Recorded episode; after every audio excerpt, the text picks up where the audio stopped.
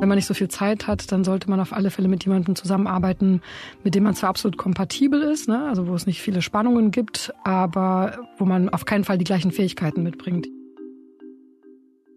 Das war Astrid Meyer. Sie ist Co-Host des Podcasts Team A, der ehrliche Führungspodcast, und steigt leider aufgrund eines Jobwechsels nach dieser Folge aus aus Team A.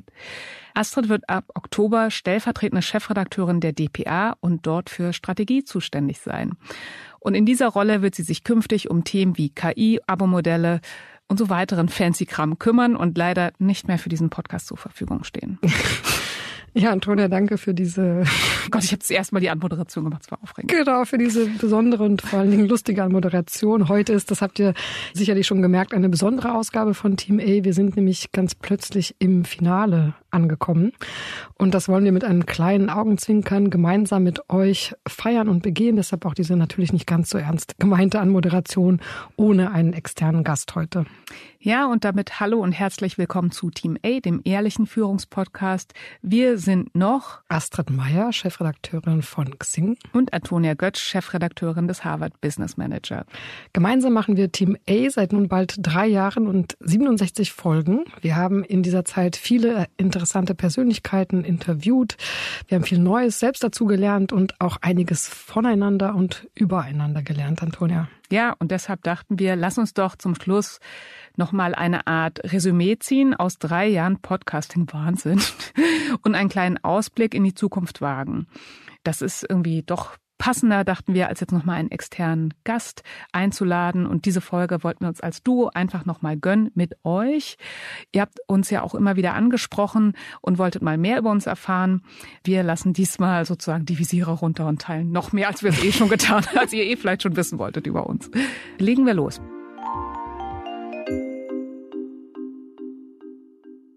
Also Astrid, nun erzähl doch mal vielleicht als erstes, was war für dich von diesen 67 Folgen die vielleicht interessanteste Folge? Das ist eine schwere Frage. Ja, das ist eine eigentlich eine Frage, die man unmöglich beantworten kann. Von 67 Folgen, da war natürlich extrem viel Spannendes und Intelligentes und Überraschendes für mich dabei. Komischerweise, ich habe auf dem Weg ja auch nochmal drüber nachgedacht. Ich glaube, was bei mir total hängen geblieben ist, war das Interview mit Jorge González. einfach weil du den immer schon so toll fandest. Ja, ich fand den schon immer so toll, aber ich finde einfach die ganze Geschichte hinter dem Menschen so spannend, ja. Also so ähm, als äh, Nuklearphysiker aus Kuba dann irgendwie nach die Tschechoslowakei ähm, mehr oder weniger geflüchtet und von da dann irgendwie nach Deutschland gekommen und hinter dieser Person, die man aus dem Fernsehen kennt, verbirgt sich ein ganz anderer Mensch, als man vielleicht so glaubt. Und wir haben ja über das Thema Authentizität gesprochen.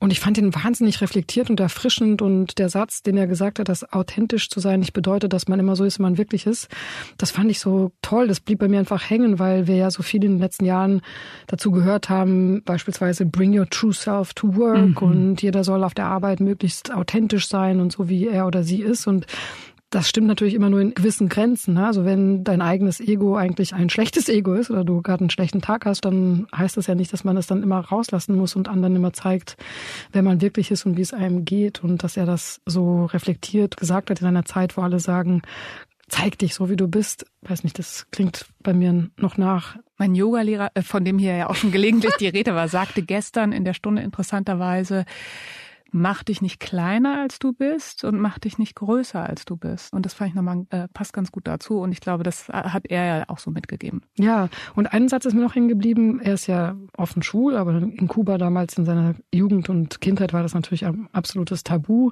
Und ich glaube, seine Großmutter hatte ihn irgendwie erwischt, wie er irgendwelche so Heftchen unterm Bett hatte mit irgendwelchen US-amerikanischen Stars, also mit Männern natürlich. Und das war natürlich erstmal so ein Moment, wo er einen Schrecken bekommen hat und sie hat dann zu ihm gesagt, du bist gut so, wie du bist. Und das hat ihn wohl sein ganzes Leben lang getragen und gestärkt. Auch das war für mich ein total starker Moment in diesem Podcast. Ähm, ja, habe ich auch so mitgenommen für die Erziehung meines eigenen Kindes, wenn es in Situationen kommt, wo sie vielleicht denkt, sie sei falsch, ähm, ihr das Gefühl zu geben, nee, du bist gut so, wie du bist. Ja, hört noch mal rein, war eine gute Folge. Antonio, jetzt muss natürlich, ja, äh, ich ahne es. Quid pro, quid pro quo, was war ja. denn für dich ähm, die, die Folge, die du am besten fandst oder dich am meisten bewegt hat? Ich finde es auch super schwer, weil es waren wirklich so viele gute, starke Folgen und auch so unterschiedlich, so unterschiedliche Menschen, so unterschiedliche Themen.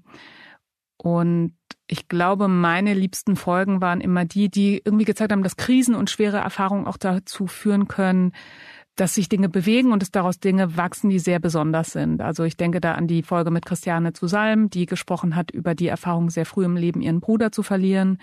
Und daraus ist einfach noch ganz viel aus ihrem Leben entstanden. Ein Buch, ihr eigener Berufsweg. Und ich dachte auch an die Folge mit Nevin Subotic, die ist ja relativ frisch gewesen, dem ehemaligen Fußballprofi, der irgendwie eine andere Form von Lebenskrise relativ früh erlebt hat, eben so ein Gefühl der Unzufriedenheit oder des Falschseins und der eben auch daraus eine ganz großartige Stiftung gemacht hat. Und das waren Folgen, die mich immer irgendwie innerlich aufgerüttelt haben. Mhm. Was hast du daraus mitgenommen für deinen Führungsalltag? Ja, vielleicht das äh, Negative, die auch negativen Gefühle, die Schmerzen, die mit so Erfahrungen verbunden sind, nicht zu verdrängen. Das funktioniert eh nicht so wichtig, die kommen eh wieder. Und ich finde, es macht einfach Mut, Geschichten zu hören, wo man sieht, wenn man diesen Erfahrungen Platz gibt und Raum, dass daraus wirklich was Besonderes erwachsen kann. Und vielleicht habe ich gelernt hinzuschauen und diesen Momenten Raum zu geben, weil sich eben daraus was Neues entwickeln kann. Mhm. Ja, sehr spannend.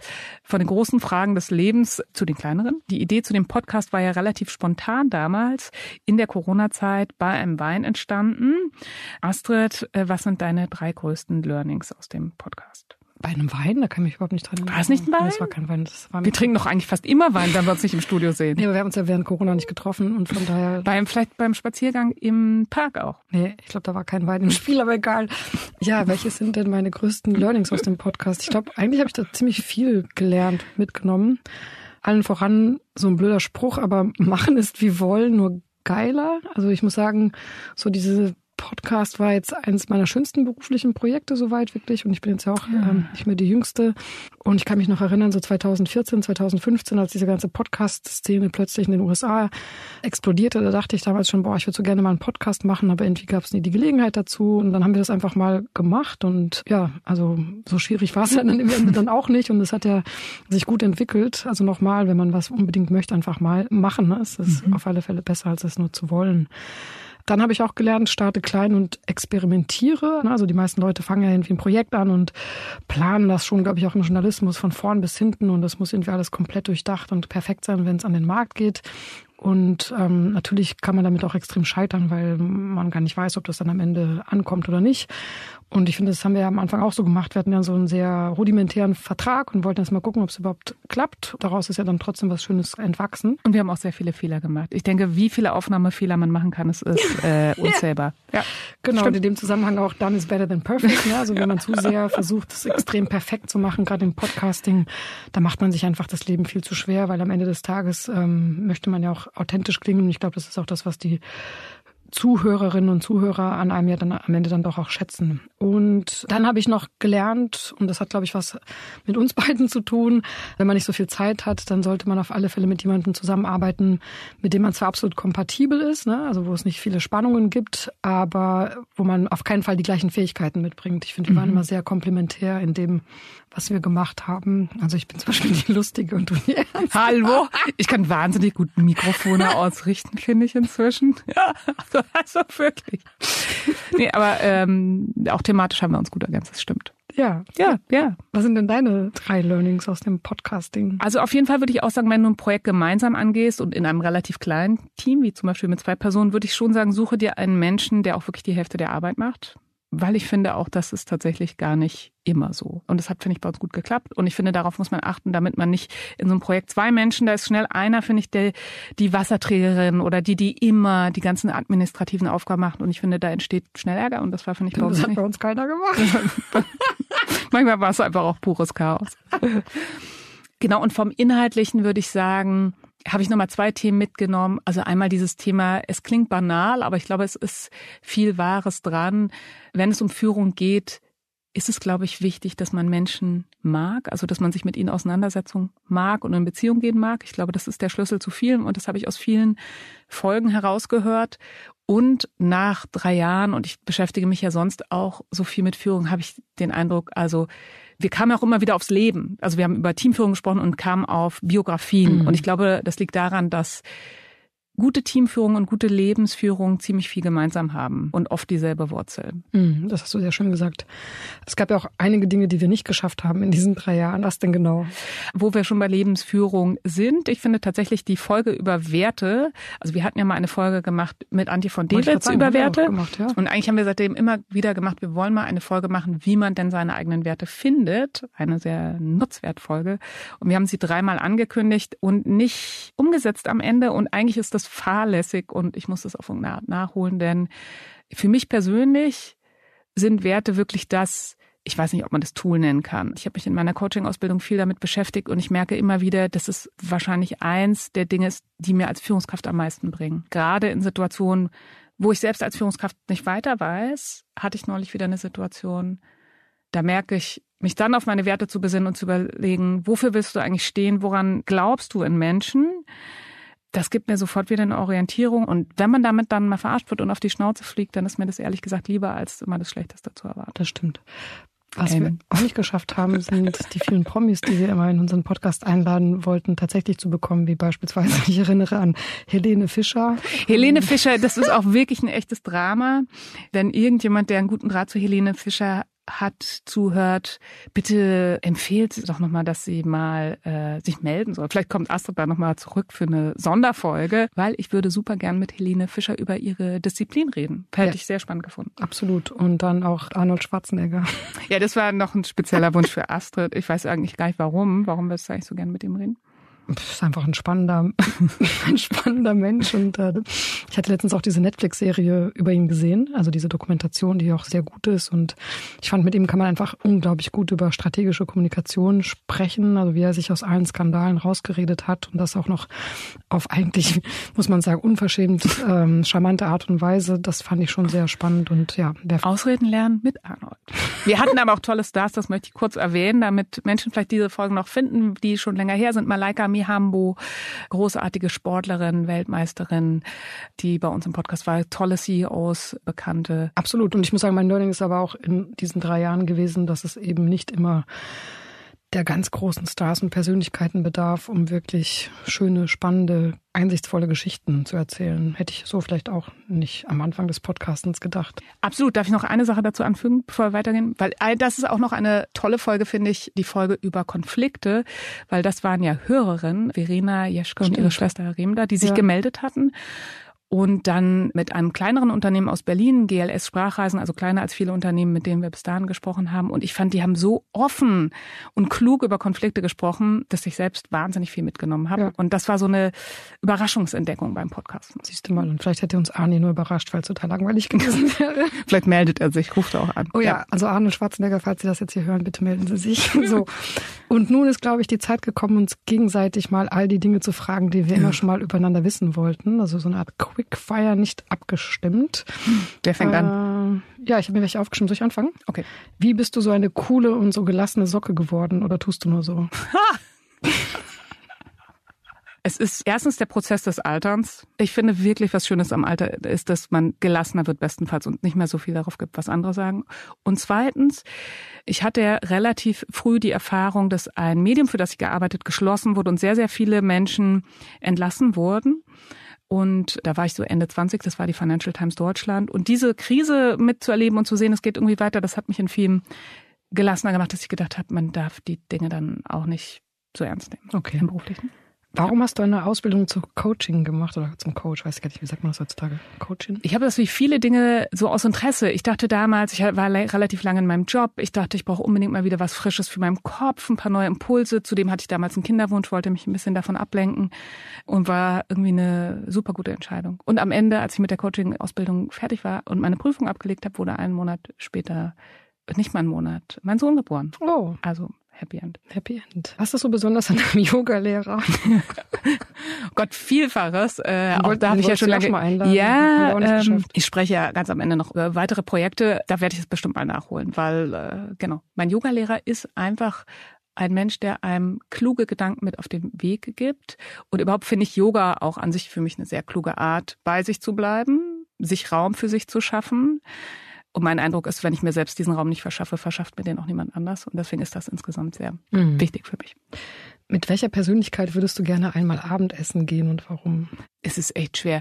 Ich habe ja so ein bisschen so einen kleinen Nebenhang zu Klatsch und Tratsch und ich muss sagen, in diesen Tagen beschäftigt mich besonders das bekannt gewordene Kind von Elon Musk. Also ich interessiere mich oh, bei Technos, Elon Musk. Technos, wer ist der Technos? Äh, Mechanicus, ja. genannt Tau. Ich interessiere mich äh, besonders für die ähm, das Reproduktionsverhalten von Elon Musk, weil ich das schon auch psychologisch irgendwie sehr rätselhaft und interessant finde, wie viele Kinder da gleichzeitig entstehen und warum. Und ich würde mich, glaube ich, da gerne mal mit jemand, vielleicht mit seiner allerersten Frau unterhalten. Also so ein reiner Neugierfaktor. Letzte Frage, was war das Unanständigste, das dir je passiert ist auf der Arbeit? Das Unanständigste? Puh, das ist echt schwer. Weil man ja auch das Unanständigste ist ja noch die Steigerung. also ich finde, normale Unanständigkeiten sind mir passiert, die ich heute auch sage, die reflektiere ich anders. Also wo ich in meinem Job angefangen habe, war so ein Alltagssexismus noch relativ normal und ich bin froh, dass es heute nicht mehr so ist. Aber ich kann es gar nicht so kategorisieren, ob es das Unanständigste war. So, liebe Astrid, ich habe schon wieder lange, ich bin einfach keine Frau für kurze Antworten. Hast du eine Morgenroutine? Und wenn ja, wie sieht sie aus? Ist immer noch eine Frage.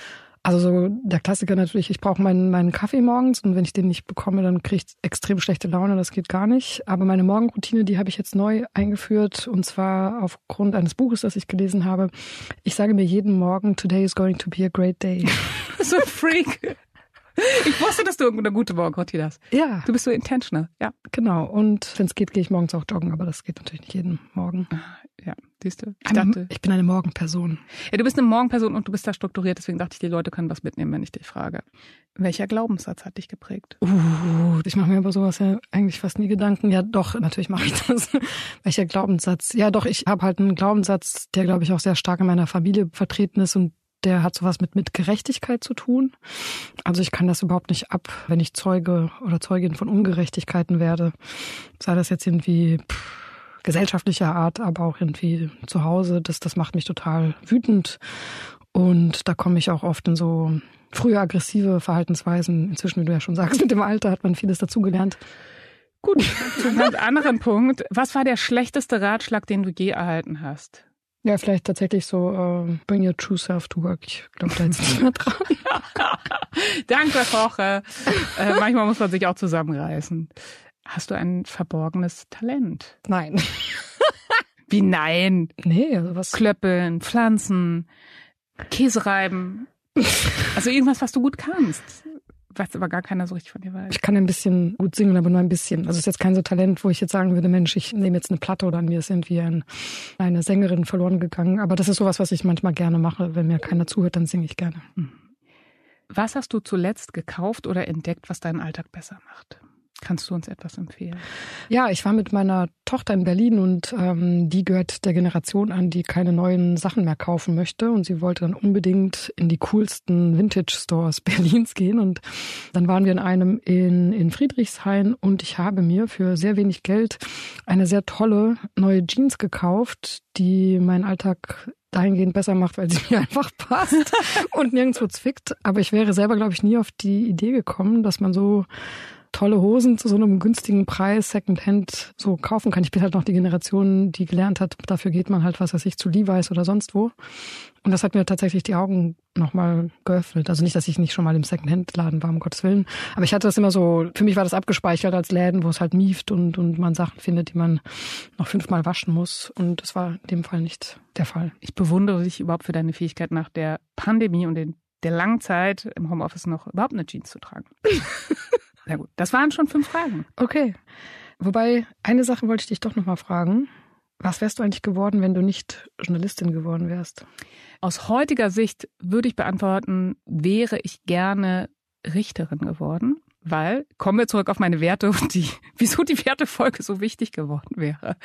Also ich habe festgestellt, dass zum Beispiel auch Gerechtigkeit für mich ein sehr hoher Wert ist und ich sehe mich immer so und Wachstum und Weiterentwickeln und deswegen könnte ich mich heute so als Jugendrichterin Barbara Salisch sehen, die so klare, aber auch gerechte Urteile spricht und Leuten nochmal eine Chance gibt. Ich hätte das niemals so entscheiden können, weil in meiner Familie gibt es überhaupt keine Juristinnen und Juristen. Also ich wäre niemals auf die Idee gekommen. Deswegen lohnt es sich übrigens, glaube ich, schon sehr früh Wertearbeit zu machen. Also nochmal ein Tipp, ich bin ja schon so auf Tipps abonniert. Ich würde eigentlich raten, gerade auch mit Jugendlichen sowas mal zu machen, eine Wertearbeit, weil ich finde, das eröffnet neue Perspektiven. Und deswegen aus heutiger Sicht sage ich, ich glaube, ich wäre eine gute Richterin geworden. Sehr interessant. Mhm. Und was wärst du geworden? Tja, ähm, sehr lustig. Auch also, drin? Also Schaffen. Richterin nicht, aber ich glaube, ich wäre tatsächlich eher so so Menschenrechtsanwältin geworden. Wir also, hätten uns doch da ein tolles Team sein können, Astrid, dann genau. auch mit dem Podcast. Ich habe ja China-Wissenschaften studiert und damals war ja auch, ähm, mein Hauptgebiet war Jura und ich habe auch meine Diplomarbeit über die Todesstrafe und das System der Todesstrafe in der Volksrepublik China geschrieben. Und ähm, ja, irgendwie war das aber in meiner Lebenswirklichkeit auch nicht präsent. Also bei uns gibt es auch keine Anwälte oder Juristen und Juristinnen in der Familie. Ich habe da nicht drüber nachgedacht. Im Nachhinein denke ich ähnlich wie du. Also durch meinen hohen Gerechtigkeitssinn hätte das wahrscheinlich auch ganz gut gepasst. So, nun sind wir aber Journalistinnen geworden und deswegen brennt mir natürlich eine Frage total auf den Nägeln, Antonia. Wie geht denn deine Podcast-Karriere ohne mich jetzt eigentlich weiter und kann sie überhaupt ohne mich weitergehen? Also ich finde auch, ich bin ganz stolz, wir haben es sehr lustig äh, heute hinbekommen dafür, dass wir beide ein bisschen traurig sind. Und ich habe mich auch echt ein bisschen schwer getan. Ich habe verschiedene Dinge so überlegt. Suche ich mir eine neue Partnerin, einen neuen Partner als Co-Host, also nicht im privaten, sondern für den Podcast. Gehe ich einen anderen Weg und ich habe viele Ideen entwickelt und verworfen und habe gemerkt, ich war auch noch nicht so ganz zufrieden. Es soll weitergehen. Und deswegen geht es hier in zwei Wochen auch weiter auf diesem Kanal mit meinem neuen Podcast Wegen guter Führung. Mhm. Weil ich mir gedacht habe, wegen guter, äh, also ja, wegen guter Führung werden Dinge anders. Wegen guter Führung stehe ich morgens vielleicht gern auf und setze mich an den Rechner. Wegen guter Führung werden Konflikte gelöst. Wegen guter Führung kann ich vielleicht sogar mal gekündigt werden, ohne dass ich total beschämt rausgehe aus dem Unternehmen. Das ist auf jeden Fall der neue Titel. Super, das hört sich sehr spannend an. Wann geht's los? In zwei Wochen geht's los. Und ansonsten ändert sich erstmal gar nicht so viel, weil ich gesagt habe, ich verzichte jetzt erstmal darauf, einen neuen Co-Host einzubinden. Dafür lade ich öfter mal zwei Gäste ein oder auch jemand, der mit mir zusammen Fragen stellt, um die Perspektive, meine eigene Perspektive zu erweitern. Meine Idee ist, diesem Motto der ehrliche Führungspodcast treu zu bleiben, aber quasi das jetzt mit den Hörern und Hörern mit der Community weiterzuentwickeln, Ideen auszuprobieren, Ideen zu verwerfen und gemeinsam jetzt zum, also eigentlich wie du es beschrieben hast, wieder ins Experimentieren zu gehen und zu gucken, was sich daraus entwickelt. Mhm. Sehr spannend und ja, der Titel, den finde ich auch extrem gut und du hast es ja auch schon angesprochen. Anderes Thema, also auch ich bin natürlich traurig, weil ich sagte ja schon, das ist eines der, der schönsten Projekte in meinem Beruf soweit gewesen und ähm, habe das auch auf dem Weg hierher gemerkt, dass da schon so ein bisschen, nicht so ein bisschen so, ja, eine Schwere auf mir liegt, dass es jetzt jetzt das letzte Mal gewesen sein soll. Ja, wie geht's bei mir im Thema Podcast weiter? Also zunächst mal Xing. Ähm, von Xing werdet ihr sicher auch etwas Neues im Podcast-Bereich hören. Und bis es soweit ist, empfehle ich an dieser Stelle euch den neuen Podcast von dem Xing-Schwesterunternehmen Kununu. Der hat auch einen ziemlich guten Titel, wie ich finde. Der heißt The Fit. Und da geht es ähm, darum, Arbeitnehmerinnenperspektive und Arbeitgeberinnenperspektive zusammen an einen Tisch zu bringen. Und da werden immer zwei Gäste eingeladen und über verschiedene Themen diskutiert. Das finde ich echt ein sehr interessanten Ansatz. Also wie gesagt, The Fit von Kununu.